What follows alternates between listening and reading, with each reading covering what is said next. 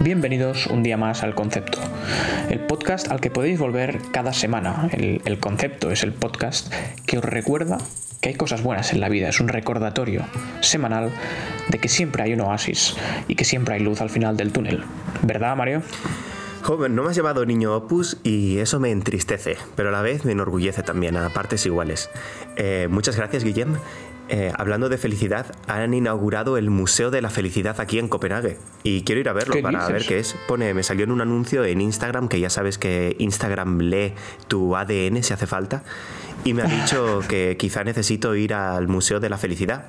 Así que quizá voy, a, quizá voy al Museo de la Felicidad y os contaré qué tal va el algoritmo de la depresión eh, ha, ha, saltado en Instagram y ha dicho recomendadle el Museo de la Felicidad a este pobre. Claro que yo no estoy deprimido ni nada por, por si la gente se preocupa. Simplemente es que estoy muy letárgico porque en cuanto en Dinamarca empieza el invierno, a mí me afecta muchísimo y empiezo a, a dormir hasta las 11 de la mañana en días laborales. Pero bueno.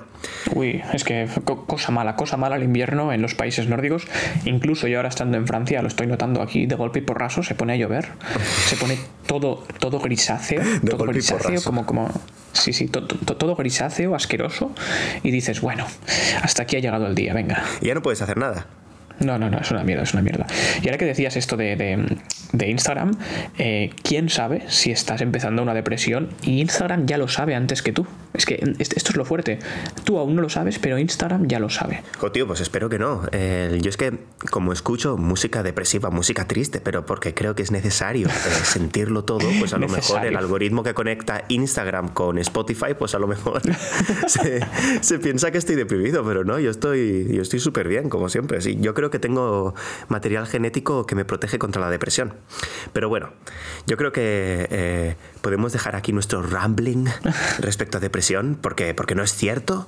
Y yo creo que podemos tirar directamente a, a nuestra sección favorita. Hombre, nuestro, nuestro emblema ya de, de, de los inicios de programa, la sección de la coherencia, un día más en el concepto.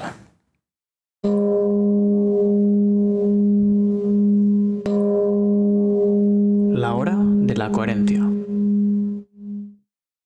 Bueno, pues un día más en el concepto vamos a hacer la coherencia. Eh, para quien no lo sepa, esta es una sección en la cual eh, de, en las noticias o en los eventos de actualidad, eh, Guillem y yo detectamos que son extremadamente coherentes con el contexto en el que se hacen o coherentes según nuestras personalidades. Así por ejemplo, es, así es. Napo Napoleón, Baltasar Napoleón IV es muy coherente por su, por su relación entre los Borbones y el hecho de que se llame Baltasar Napoleón IV y sea indio. Es decir, son coherencias extrañas, pero son preciosas. Son, son, son coherencias hacemos... que, que, al fin y al cabo tienen una coherencia en sí mismas, no conceptuales, que, que, exacto, exacto. que se hilan solas, ¿no? que tienen como una narrativa coherente. Y eso es lo que apreciamos en el concepto, es lo que nos, lo que nos gusta, lo, lo que nos pone cachondos. Eh, yo no sé si cachondos, pero, pero sí, sí, podemos decir eso. Y hoy mismo vamos a empezar, con, bueno, empezamos conmigo, porque siempre hacemos una semana tú, una semana yo.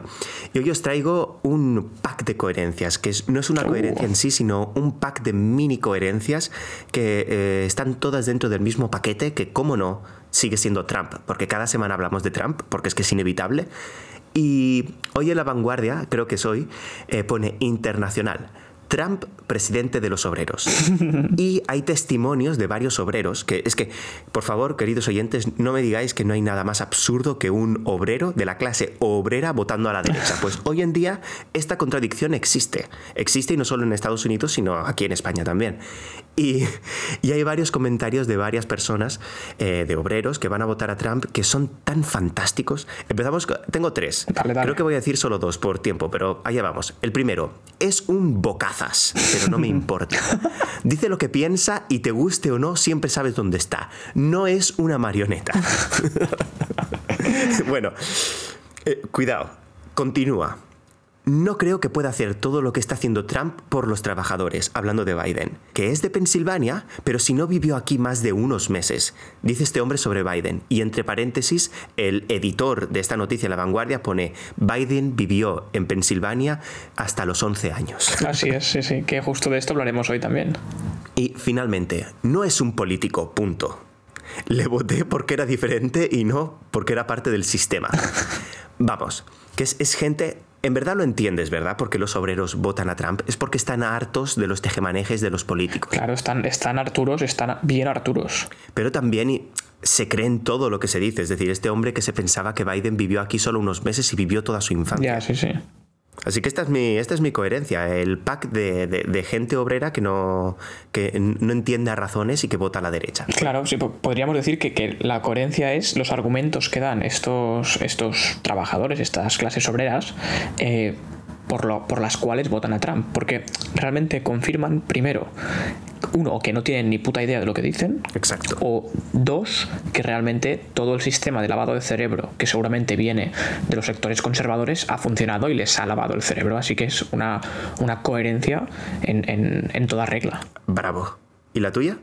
Pues yo, yo traigo una coherencia hoy que, eh, bueno, es que a ver, o sea, claro, no sé si la gente recordará que hace como unas, unas dos semanas, tres semanas, se hablaba de que Kim Jong-un, el presidente de, Corea del Norte, estaba enfermo. Es verdad. Y había incluso rumores de que a lo mejor había muerto, porque hacía mucho que no se lo veía en público. Y decían que su hermana iba a ser como la sucesora o alguna cosa así, ¿verdad? Sí, sí, sí, sí. Se, se dijeron muchas mierdas de todo esto, ¿no? Pero había el rumor como de que había muerto, de que estaba muy enfermo, que tenía eh, COVID y tal. Y de golpe y porraso, hace dos días, reaparece, ¿no? Eh, y fíjate, ¿no? Porque la coherencia está en dónde reapareció. Pues reapareció justamente en un desfile militar. ¿eh? donde le daban las gracias al ejército por haber combatido al coronavirus en Corea del Norte. ¿Cómo? O sea, era un desfile militar donde enseñaban cohetes, misiles topérrimos enormes, cosas horrendas, ¿no? Y estaba, había un montón de población y el mensaje era, gracias ejército por combatir al eh, coronavirus en Corea del Norte, ¿no? Y ahí es donde reaparece este puto loco, ¿no? O sea, para que veas, ¿no? La, coherencia está en que desde hace un mes o tres semanas que se está diciendo que a lo mejor está muerto, y dice, pues mira, voy a reaparecer a lo grande, haciendo esta absurdidad típica del régimen de Corea del Norte, pero además sumándose, eh, eh, digamos, a, la, demagogia total con, el tema del coronavirus. es que en verdad no son tan diferentes eh, Donald Trump y Kim Jong-un. No, no, son, son, muy colegas, son muy colegas. De hecho, hay una historia bastante graciosa y es que cuando Trump conoció a Kim Jong-un, Trump en broma siempre decía que Kim Jong-un lo llamaba Rocketman. ¿no? Como la canción del Sí, como, como el, hombre cohete, porque Kim Jong-un siempre estaba enseñando cohetes y, misiles y tal. Y entonces em, Trump, cuando le conoció, le regaló el álbum de Rocketman y a Kim Jong-un le hizo gracia y se hicieron colegas en ese momento. Y creo que por eso nominaron a Donald Trump, no por esto en general, pero por las relaciones eh, internacionales entre Corea del Norte y Estados Unidos, nominaron a Donald Trump para el Premio Nobel de la Paz.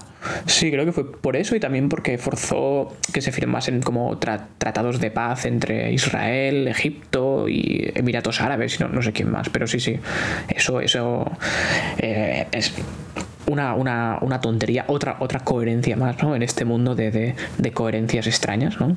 Pero, pero es otra más. ¿Puedo hacer una última coherencia muy rápida, muy rápida que acabo de leer en La Vanguardia? Hombre. Es, no tiene nada que ver con lo que estábamos hablando, pero yo creo que después de 23 años viendo a este hombre en la tele, creo que tenemos todos derecho a decir lo mismo que ha dicho María Teresa Campos respecto a Jorge Javier. ¿Qué ha dicho? María Teresa Campos dice, me está quitando la poca salud que tengo.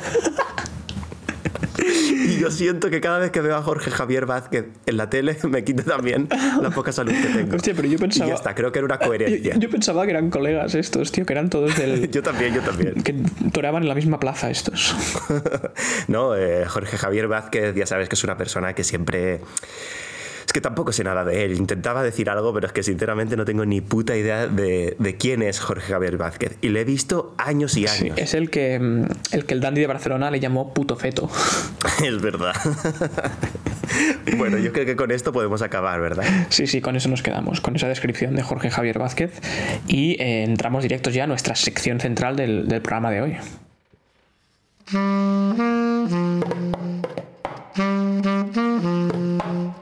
Hoy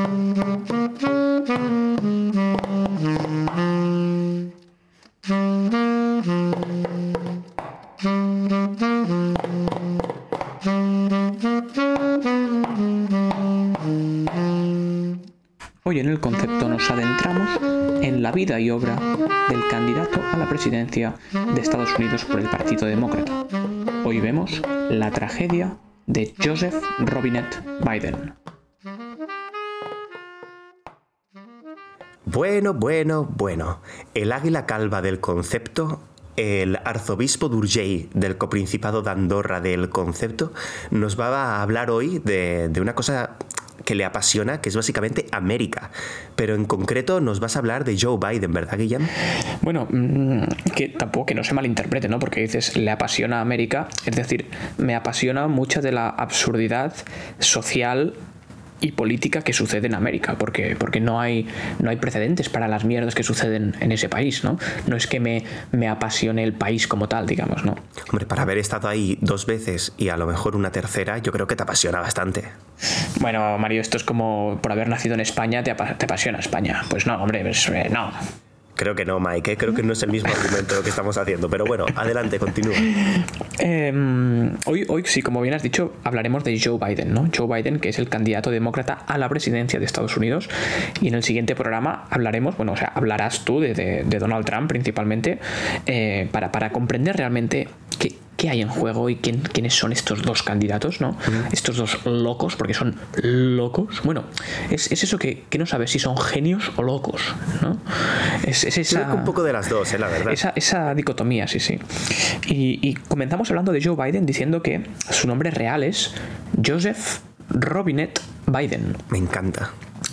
A mí el, el, el Robinette me encanta porque es como, eh, o sea, no es Robert, pero tampoco es Robin, es Robinette, ¿no? que es como, como soy de izquierdas, por lo tanto, Robinette, o sea, más infantil imposible, ¿sabes? Pobre. Yo creo que es del origen eh, irlandés que tiene, supongo, no, no, no, estoy muy seguro, la verdad. Me he tirado no sé, un poco a la piscina. Te has tirado mucho a la piscina. Pues yo creo que sí, ¿eh? lo voy a buscar. Sí, pues va, origen irlandés. Eh, pues Joe Robinette Biden, ¿no? Eh, que fue que él nació el año 1942 y ¿dónde nació? Ahí está otra cosa importante.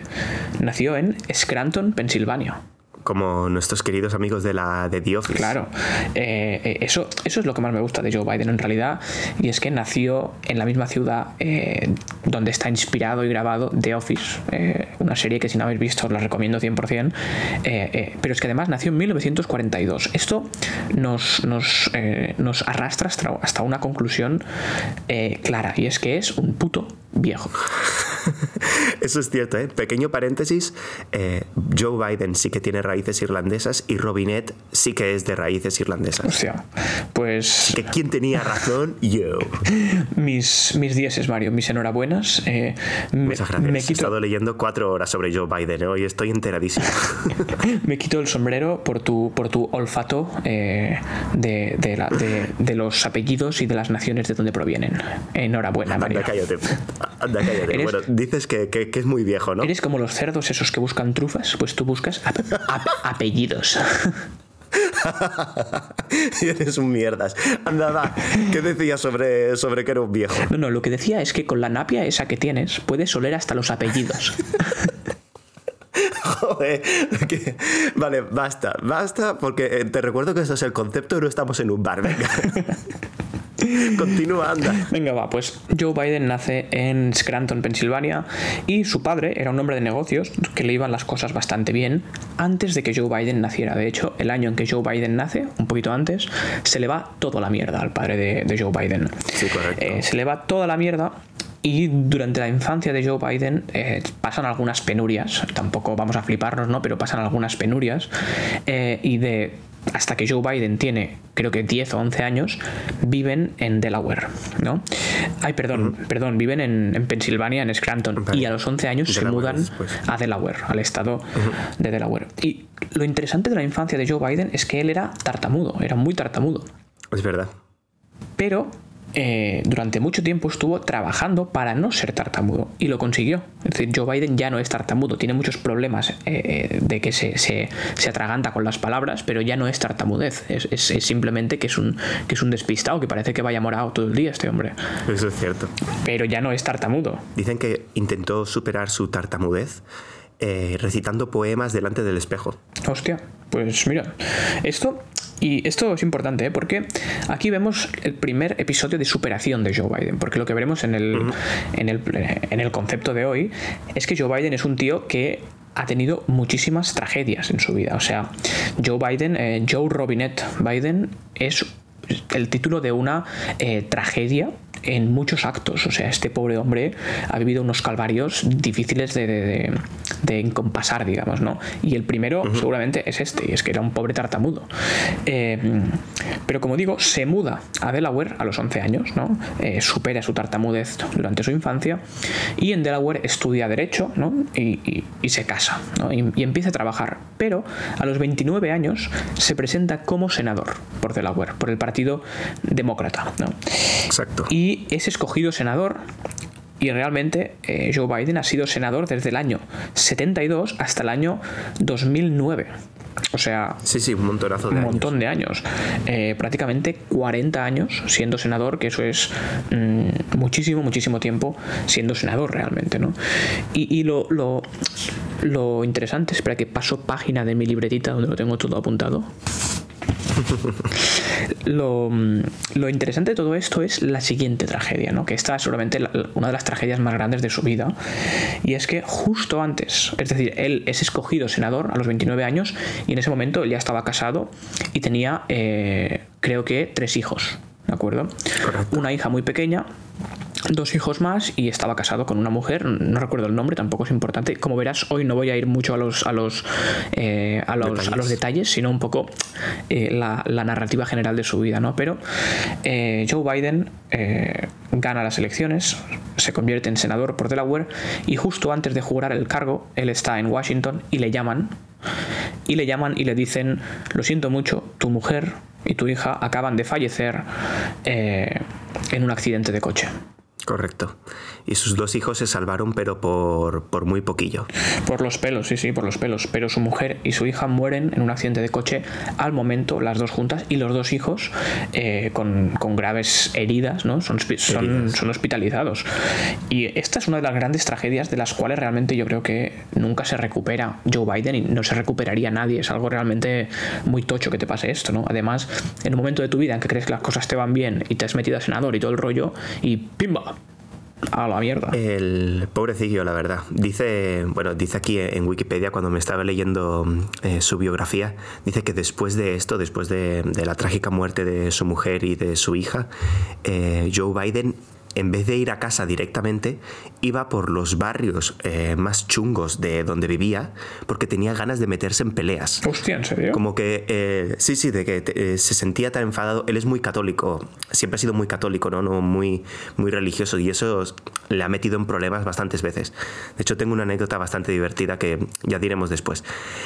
pero, pero él tenía tantas ganas de, de estar enfadado con el mundo y con Dios en general que se iba por estos barrios chungos para intentar pegar a gente, Hostia, no pegar a gente, pero, pero, pero ¿qué dices, imagínate. tío? ¿Qué eh, no para pegar a gente, obviamente jamás se metió en ningún problema, pero imagínate que alguien sí que le, le, quiere atracar alguna cosa así, pues eso le daría como ventaja o le daría la oportunidad de liberar toda su... Toda su rabia, todo, toda, su, toda ira, su ira. Sí, sí.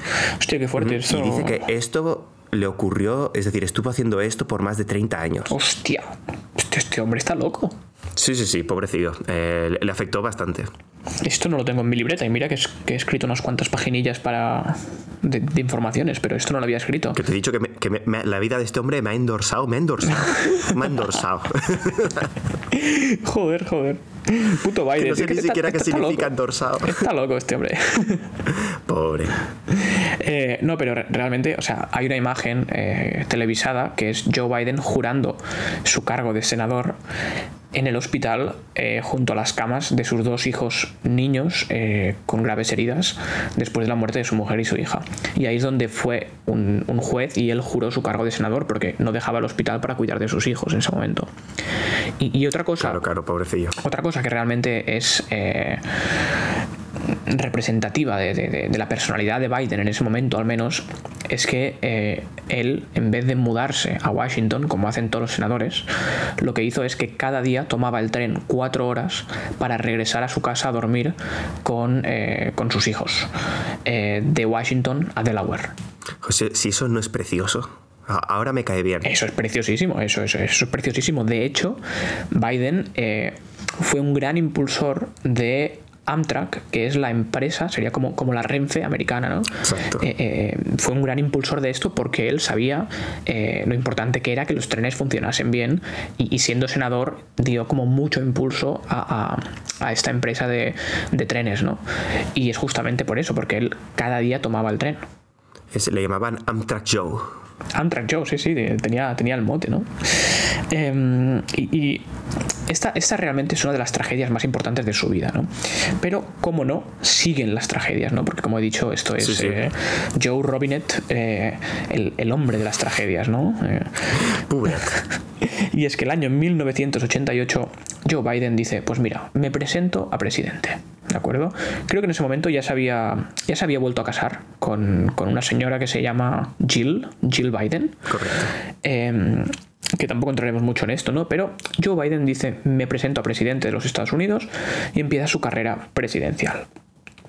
Entonces, ¿por qué se presenta? Pues realmente en ese momento él tiene mucho soporte, porque eh, desde el Senado él lideró la lucha contra un juez que fue nominado por Ronald Reagan para ser eh, juez del Tribunal Supremo. Ese juez era Robert Bork, que era un ultraconservador muy loco, y Joe Biden fue de los principales opositores a eso, y Robert Bork no llegó nunca a ser... Eh, miembro del Tribunal Supremo gracias en parte a, a, a que Biden eh, yeah. luchó fuertemente contra esto, ¿no? Y entonces como que se ganó un gran respeto entre los demócratas y entonces decidió presentarse hasta a presidente de los Estados Unidos en ese momento. Siempre ha querido eh, ir a... Es decir, es un hombre que siempre ha aspirado eh, a, a, la presidencia. Yo creo que ya desde muy, muy joven siempre ha querido aspirar a, a lo más alto. Yo eh, no comparto ese ese ideal tan fuerte de siempre aspirar a lo más alto, es decir, siempre quiero aspirar a más cosas, ¿no? Pero, pero lo suyo me parece casi hasta obsesivo. Yo, yo creo que seguramente se podría hacer como un análisis más psicológico de todo esto, ¿no? Porque tantas desgracias que ha sufrido este hombre, uh -huh. eh, seguramente como que ha encontrado el consuelo en su trabajo, ¿no? Y en su trabajo que era, pues, el, desde este punto de vista de la política, pues intentar hacer cosas por la otra gente. Y, y, yo creo que tenía esta idea de seguir superándose y tener siempre como, como un propósito en la vida, que era llegar más lejos en su carrera política, ¿no? Uh -huh. y, y, obviamente, pues, el, el, parangón de eso es, es ser presidente de los Estados Unidos, ¿no? Y creo que lo ha intentado cuatro veces o tres o cuatro veces o sea, ha intentado ser presidente, contando la que está intentando ahora. Exacto, la del 88. No recuerdo si hubo una antes de la de Obama, la primera de Obama, que también estuvo contra él, la de ahora, por supuesto. Yo creo que sí, tres o cuatro veces, sí, supongo. Sí, sí. Eh, sí, sí, creo que estas, esas tres que has dicho. Pero otra desgracia, y es que ese mismo año, 1988, eh, pobre Joe Biden. Ya, tío. Eh, le dan dos aneurismas cerebrales, ¿no? Eh, el aneurisma cerebral. Una en cada hemisferio. Una en cada hemisferio. ¿eh? El, el, señor aneurisma llama a la puerta y Joe, y Joe Biden abre la puerta y tómalo. le da con un bate por detrás. Sí, sí. Y, y obviamente, pues queda. Eh, está en coma un tiempo, creo, y está. Tienen que operarle. Tienen que, que, abrirle la cabeza y tocarle por dentro. Está a punto de morir realmente, Joe Biden, eh, a raíz de, de, estos aneurismas. Y finalmente se recupera, pero obviamente tiene que dejar la carrera presidencial e incluso tiene que dejar el cargo de senador durante eh, nueve meses o algo así. Pero se recupera, es decir, vemos que realmente tenemos tragedia y recuperación, ¿no? De nuevo. ¿Tú crees que es como un fénix? No sé si como un fénix, pero sí que creo que es una persona que eh, a nivel personal, eh, a, a, nivel político realmente no le tengo ninguna admiración eh, especial ni nada por el estilo. Creo que es un político más del, de la rama blanca y clásica y un poco más conservadora de, de, del Partido Demócrata, uh -huh. pero a nivel personal sí que ha vivido cosas muy duras y las ha superado realmente. Exacto. Era, me sorprende mucho, ya que lo dices, eh, que es verdad que es muy, tiene una visión muy central dentro del Partido Demócrata, que eso significa ser como mínimo del PP en España. Claro. El, sí que sinceramente eh, creo que lo hemos hablado bastantes veces de cómo a mí yo prefería a Sanders, eh, creo que tú también, por supuesto, Hombre. porque era mucho más progresista y sinceramente era mucho mejor. Pero bueno, eh, eso no quita que no podamos admirar a una persona a pesar de que no compartamos eh, su ideario político. De hecho, él fue muy amigo del enemigo de, bueno, el enemigo, el rival de Obama en 2008 y, y en el que no recuerdo cómo se llamaba, McGean, no, no, algo así. Mitt Romney. Eso, los confundo, tío. En fin, eh, era muy amigo y en el funeral fue él quien, quien dijo sus últimas palabras. Eso me pareció muy bonito. Así que eso, diferentes visiones, pero aún así, un, buen tío. Ah, pero te refieres al de 2008, perdón. No, no, no, era... Sí, sí, sí. No, hombre, no, Mitt Romney es el de 2012. El de 2008 era... Hostia, ¿cómo se llama? Eh, espera que lo tengo aquí, lo tengo aquí. En dos segundos te lo encuentro. O quizá no. Bueno, continúa. McCain, McCain. Ah, McCain, eso, John McCain. John McCain. Exacto. Sí, sí, sí. John McCain, que pobre John McCain también era un tío que también sufrió muchísimo, murió de cáncer.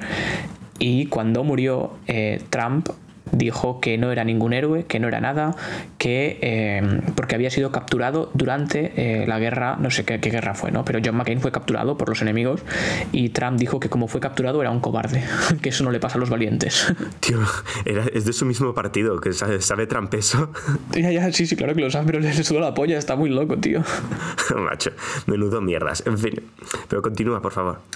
Entonces, bueno, como digo, ¿no? Se presenta y 20 eh, años después, el año 2008, vuelve a presentarse a, la carrera presidencial para ser presidente de los Estados Unidos. Este es, su segundo intento y se vuelve a presentar y ¿qué ocurre? Que esa carrera presidencial está marcada claramente por eh, dos figuras muy carismáticas, eh, muy que tienen soporte férreo en la población y Joe Biden no tiene ningún soporte en ese momento y esas dos figuras son Obama y Hillary Clinton. ¿no?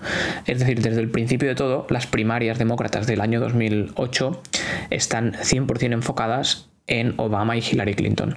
Eh, y, gana Obama las primarias. Eso lo sabemos todos que gana Obama. Y Obama lo que hace es que, claro, mm, Obama es un tío negro, bueno, marroncete, ¿no? Pero bueno, entra dentro de la etnia de negros, digamos, ¿no? Eh, de origen eh, afroamericano.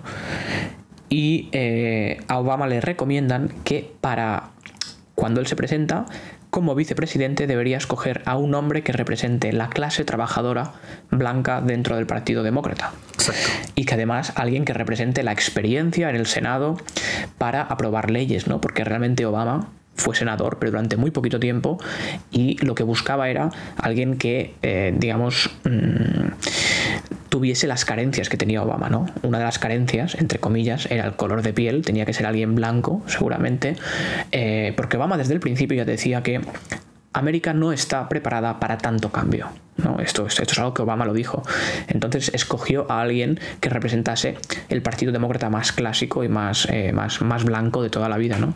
Pero aparte también porque Joe Biden era un hombre que había trabajado en el Congreso durante muchísimo tiempo y que tenía mucha experiencia tratando tanto con demócratas como con republicanos. O sea, alguien que representaba bastante bien lo que hablamos la semana pasada del parlamentarismo. De hecho, de hecho en 2011, ya adelantándome un poco a, los acontecimientos, eh, es gracias a las interacciones y al buen hacer que tiene Biden con los republicanos lo que permite que no haya un colapso en en el gobierno de Obama en 2011, porque sabes que eh, estuvo a punto de haber un shutdown, que creo que lo hubo con Trump. Sí, sí, con Trump lo hubo. Y durante la primera candidatura de Obama estuvo a punto de haber uno y fue gracias al eh, equipo de negociaciones de Biden eh, lo que permitió que no ocurriese este shutdown durante esta candidatura. Sí, sí, así es, así es. Realmente Biden era alguien con mucha experiencia en el Senado, con muchos contactos, con mucho networking y realmente Obama no. O sea, Obama era un tío que para ser presidente seguramente era bastante válido, pero que no tenía toda esta experiencia eh, detrás y que además era mucho más joven. ¿no? Eh, así que vemos de nuevo cómo aquí Joe Biden vuelve a tener una pequeña tragedia, que es que mm, desde el principio de la carrera presidencial en 2008 es un candidato irrelevante porque Obama y Clinton eh, son los dos candidatos, los dos como enemigos férreos en ese momento, aunque luego han sido colegas, ¿no? Mm, digamos que hacia afuera, hacia adentro no se sabe, ¿no? Pero en las, en las primarias, desde el principio ya se ve que va a estar eh, bastante reñido entre estos dos y Biden queda descartado desde el principio, ¿no? Em, pero bueno, como digo, Obama le escoge como vicepresidente eh, un hombre blanco que representa los valores de la clase trabajadora. Y aquí nace algo muy importante, y es que durante los ocho años que Obama es presidente y Biden es vicepresidente, tenemos lo que se llama un bromance, ¿no? Un, Jamás, pensaría que tú dirías esa palabra. ya, es que, o sea, eh, buscando información todo el mundo lo llamaba así. O sea, claro, todo el mundo llamaba bromance como eh, bromance, ¿no? De, de brothers, ¿no? De, como, eh, como, un romance, como un romance entre hermanos entre Biden y Obama. Y realmente esto yo no lo comentaría en, en, situaciones normales, pero creo que es importante porque hay una frase muy importante de, em, del presidente número 30 de los Estados Unidos, que es eh, Calvin Coolidge. Calvin Coolidge, eh, una de sus frases más importantes, porque Calvin Coolidge antes de ser presidente fue vicepresidente durante eh, muchos años, no sé, también ocho años o así, ¿no? Y Calvin Coolidge dijo, no hay nada más miserable y aburrido e irrelevante que ser vicepresidente de los Estados Unidos. ¿En serio? Esto lo dijo él, ¿no? Y, seguramente tiene razón, porque pasas a ser como el segundo en todo, ¿no? Eh, una persona que, bueno, que está ahí, pero que realmente no hace mucho, mm, que, que supongo que de cara para adentro, digamos, sí que trabajas bastante, pero de cara para afuera eh, eres bastante irrelevante, ¿no? Y Calvin Coolidge lo que quería era el salseo, la vanidad, ¿no? De ser presidente, que luego lo fue. Eh, y, y, además la relación de los vicepresidentes con los presidentes nunca ha sido próxima. Siempre han sido, eh, digamos, compañeros de trabajo, pero mm, ya está, ¿sabes? Porque siempre ha habido esta idea de que el vicepresidente quiere ser el presidente. Wow, es, es un mecanismo bastante asqueroso, ¿verdad? Imagínate ahora Pedro Sánchez e Iglesias, que probablemente es lo mismo. Uy, estos están peor. estos están peor que hay todos. Cuatro, hay cuatro vicepresidencias. ¿eh? No olvidemos que en España hay cuatro vicepresidentes. Never forget, la Never forget que Pablo Iglesias quería ser vicepresidente y dice, sí, pues serás vicepresidente de Agenda, Agenda 2030. ¿Te, imaginas eh, que, para inventarse el título eh, pusieron un, hicieron un programa al azar para ver qué para ver qué palabras salían al azar y dicen bueno agenda podría haber sido agenda 2030 que podría haber sido agenda eh, Next Horizon o alguna cosa así vicepresidencia de, de la plastelina venga también Pablo Iglesias está metido en unos líos Uy, sí, madre mía, este hombre. Pero bueno, mm, volviendo, ¿no? Volviendo a, Joe Biden, eh, tiene, tiene una, relación muy próxima con Obama, que es algo poco normal entre presidente y vicepresidente, y son muy colegas y se les ve siempre como muy compenetrados, ¿no? Y, hay algo muy curioso, bueno, curioso o gracioso, ¿no? Y es que cuando Obama anuncia el, su gran plan del Obamacare, ¿no? que es como eh, reducir el precio de los medicamentos para la gente mayor, para la gente con enfermedades preexistentes, etcétera, etcétera, ¿no? para que lo tengan más fácil, que realmente es una mierda de plan, pero comparado con lo que había antes en Estados Unidos, pues es un poco mejor. ¿no? Em, y cuando Obama va a presentar en la rueda de prensa esto, eh, este, esta nueva ley, eh, Joe Biden le, digamos que presenta a Obama antes de que, de que entre y cuando, cuando llega Obama se dan un abrazo y el micro aún está encendido. Ay, no. Y, y Joe Biden le dice a Obama, esta, ¿cómo es? Más o menos algo como, em, esta ley es una puta locura. Algo así, ¿no? Básicamente le, dice algo como This is a fucking big deal. Es verdad, es verdad, es verdad que ¿no? Y esto lo capta el micro y pasa a ser como, eh, como algo que realmente muy atípico de que un vicepresidente le diga a su presidente, ¿no? Pero se ve realmente que Biden está muy contento de que se haya aprobado esto y está muy contento de que sea Obama quien lo ha impulsado, ¿no? O sea que se les ve bastante compenetrados, ¿no? Y además con un lenguaje muy informal, que eso me parece bonito. Sí, sí, sí, porque, desde como digo, siempre ha habido como esta, como esta leyenda de que nunca ha habido colegueo entre presidente y vicepresidente, siempre ha habido una relación un poco distante, ¿no? Eh, yo recomiendo aquí a todo el mundo que vea la serie House of Cards, eh, muy muy buena, está en Netflix, y, se ve todos estos entresijos, ¿no? Y, las traiciones que hay, que yo creo que no están muy alejadas de la realidad, ¿no? En, todo el sistema político eh, de los Estados Unidos. ¿Puedo hacer una pequeña tangente que dura nada? Claro. Eh, resulta que Biden, cuando por fin aceptó eh, la vicepresidencia, bueno, al, menos eh, running to office with Obama, es decir, empezar la carrera como vicepresidente con Obama para, para, los Estados Unidos, obviamente, en ese momento la diócesis de Wilmington dijo, hasta aquí hemos llegado. ¿Por qué? Porque dijo, eh, Biden es católico, católico, católico, de hecho aún va a misa todos los domingos. Y esto causa problemas porque mm, él al principio estaba en contra de, de las leyes del aborto y, luego al, apoyar a Obama, pues obviamente tuvo que callarse la boca mm, y, tiró de esto. Y cuando la diócesis de Willington se dio cuenta, dijo, hasta aquí hemos llegado.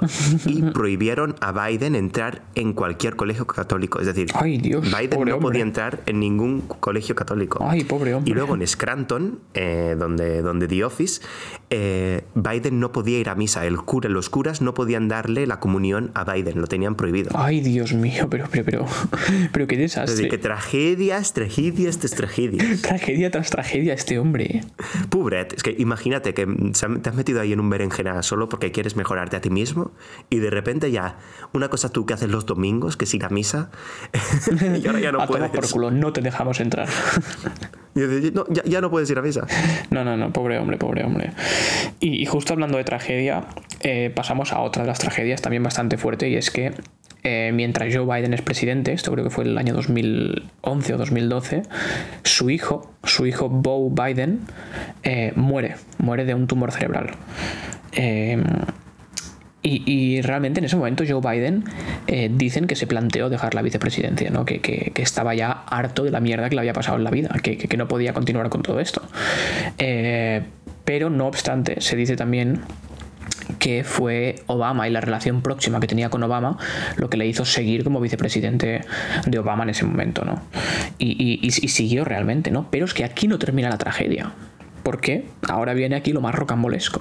Y es que el otro hijo de Biden, Hunter Biden, eh, que era hermano de Bo Biden, que acababa de morir de un tumor cerebral, eh, este hombre pobre, eh, Hunter Biden, llevaba años que estaba enganchado al alcohol, que había tenido problemas con las drogas, etcétera, etcétera. Y cuando muere su hermano, se engancha a la cocaína. Y en ese momento, Hunter Biden estaba en el ejército. ¿Y qué ocurre? Que le hacen un test de orina ven que hay cocaína y le dicen, mira señor, aquí está la puerta, ¿no? Y le echan del ejército. Y eso fue un gran escándalo también para Biden, porque obviamente, pues eh, que echen al, al, hijo del vicepresidente de los Estados Unidos del ejército, pues queda feo, ¿no? Que, que sea por consumo de droga, pues queda feo, ¿no? Está feo, está feo. Y de hecho, eh, Trump le ha vacilado mucho a Biden con esto, que es algo también bastante feo, pero bueno. Tío, no tiene escrúpulos, eh, puto Trump. Está, muy loco, está muy loco, ¿no? Pero es que aquí no acaba la tragedia, ¿no? Porque fíjate que cuando muere el hijo de Biden, Bo Biden, del tumor cerebral, deja a una mujer viuda. Y esta mujer viuda adivina qué ocurre. Que Hunter Biden, el otro hijo de, Biden, el, que, el que se mete a la cocaína, se lía, se, la pincha. se lía con la viuda del hermano. Ay, no. Y todo esto ocurre, y que además todo esto ocurre muy poco tiempo después de que muera el hermano. Eh, y todo esto también, pues obviamente ocupó las portadas de las revistas eh, plan de la prensa esta de mierda en Estados Unidos durante mucho tiempo y, ha sido bastante, bastante calvario. Y Trump también ha vacilado a Biden con esto, o sea que esto ya es el colmo. Es que ya no es ni vida política ni si estás de acuerdo con él o no sobre las cosas que dice, es meterte en los fregados de su familia. Es claro, Todo el mundo tiene mierda. En, los fregados de su hijo, o sea, es que sí, sí. Qué desastre, en fin.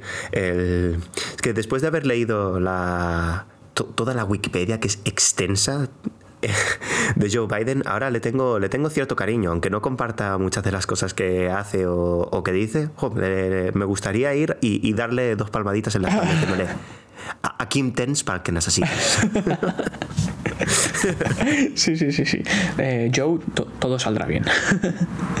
Joe, todo está bien, tío. De verdad, que si has seguido adelante hasta ahora, es que con las tragedias que tiene, es decir, claramente claramente el día en el que le hagan presidente se va a morir. Es que, es que sí, me juro lo que quiere. Sí, sí, sí, yo, creo que, sí. Es que además algo, algo curioso de Biden es que es un tío de lágrima fácil, ¿no? Y es el vicepresidente que tiene el récord de haber llorado más veces. ¿En serio? O sea, el tío se ponía a llorar, sí, sí, sí. El tío se ponía a llorar en todo. Y además era un tío que iba de, de, muy colega y, por ejemplo, eh, yo qué sé, se moría la mujer del alcalde de un pueblo perdido de, de algún estado de Estados Unidos.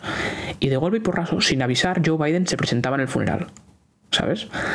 Sí, tío, eso es precioso. Es, es precioso, se presentaba, pero en el funeral todo el mundo estaba contento y él llorando. un, tío, un tío emocional, hostia.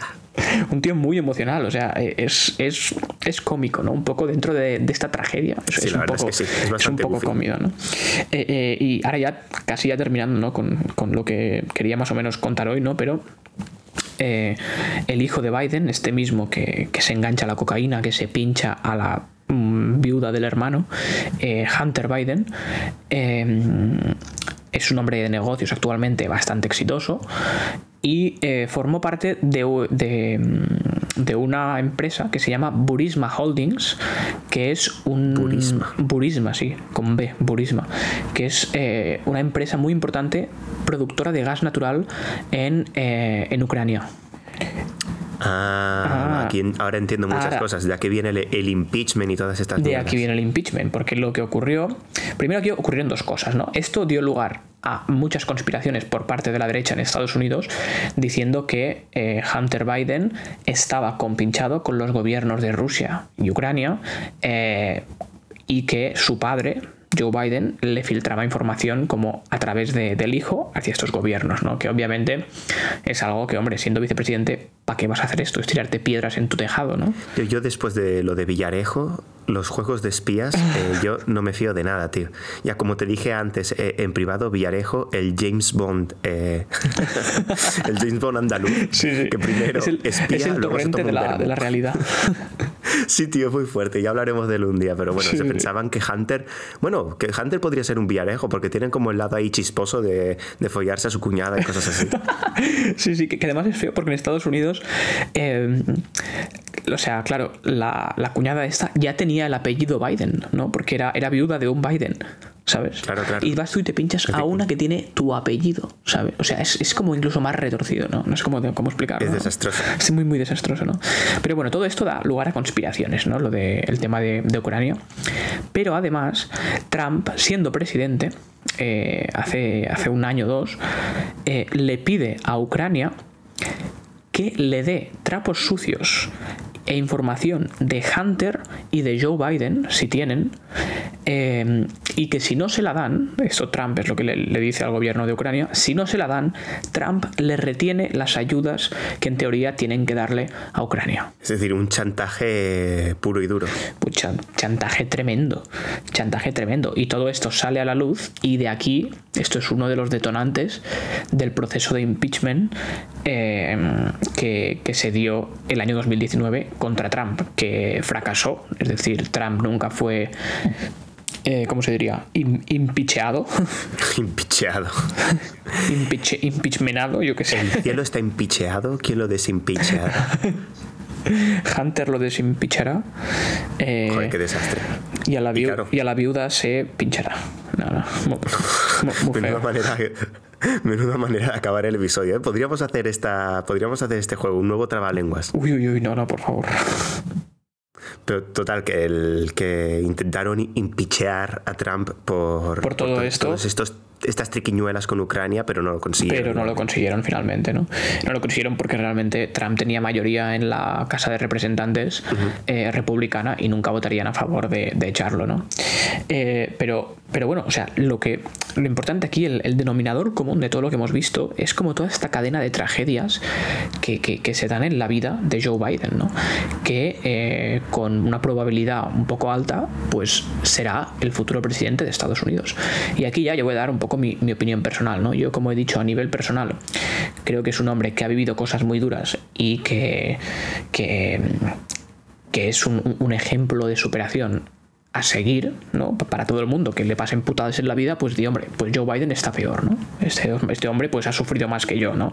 Es, es, es, alguien que está bien tenerlo presente, ¿no? Porque realmente ha tenido muchas putadas, o sea, cadena- cadenas de putadas. Y realmente yo creo que es un tío bastante legal. Le han comprado muchas veces, obviamente siendo senador, empresas le han comprado. Ha cambiado de opinión muchas veces. Ha sido más racista, menos racista, más en contra del aborto, menos en contra, más a favor de armas, menos a favor de armas. Pero siempre ha sido bastante auténtico comparado con la chusma que hay en la política eh, norteamericana, ¿no? Pero, pero, y ahí está el gran pero. Yo creo que este hombre no está preparado a estas alturas para ser presidente de los Estados Unidos.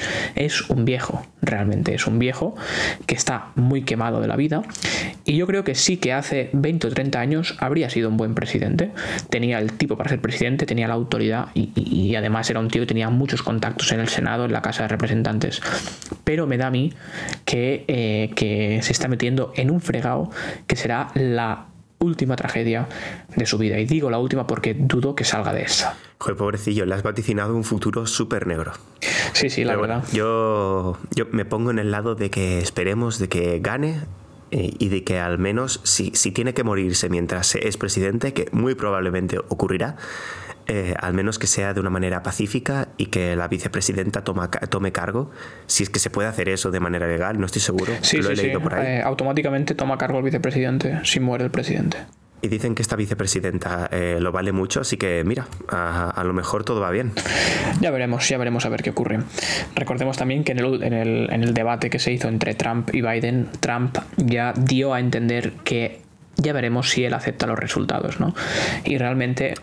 Eh, Trump como presidente y, según todos los contactos que tiene y toda la infraestructura del Partido Republicano, puede eh, invalidar los resultados de, la elección de forma incluso legal. Es decir, hay, mecanismos para hacer esto, ¿no? Que son muy retorcidos, pero se puede hacer, ¿no? Entonces ya veremos lo que ocurre. Yo creo que lo que es seguro es que eh, nos espera un mes y medio más o menos, porque hasta que se recuenten todos los votos y todo, un mes y medio que será puro entretenimiento. todo lo que va a ocurrir. Y eso nos va genial para el concepto. Hombre, eh, hombre, nuestro e, el oasis, el oasis en el que siempre que ocurre algo a escala internacional va y lo comentamos. ¿Por qué? Porque nos da visitas. Hombre. Eso, es. ¿Y por qué nos interesa? ¿Y por qué nos interesa? Eh, claro, claro. Y porque queremos coger la, información compleja y simplificarla para nuestros oyentes. Pues yo creo que con esto podemos acabar, eh, copríncipe. Yo, yo creo que sí, yo creo que sí. Eh, niño Opus, que, recordemos que Joe Biden, eh, católico, y tuvo un niño opus. O sea que tenéis bastante, bastante en común, yo creo. Eh, no creo que tantas tragedias, pero alguna habrá por ahí, me parece a mí. ¿eh? Ay, Diosito. Bueno, con esto yo creo que podemos acabar antes de que se haga público. Muchas gracias por escucharnos. Nos vemos la semana que viene. Hasta la semana que viene.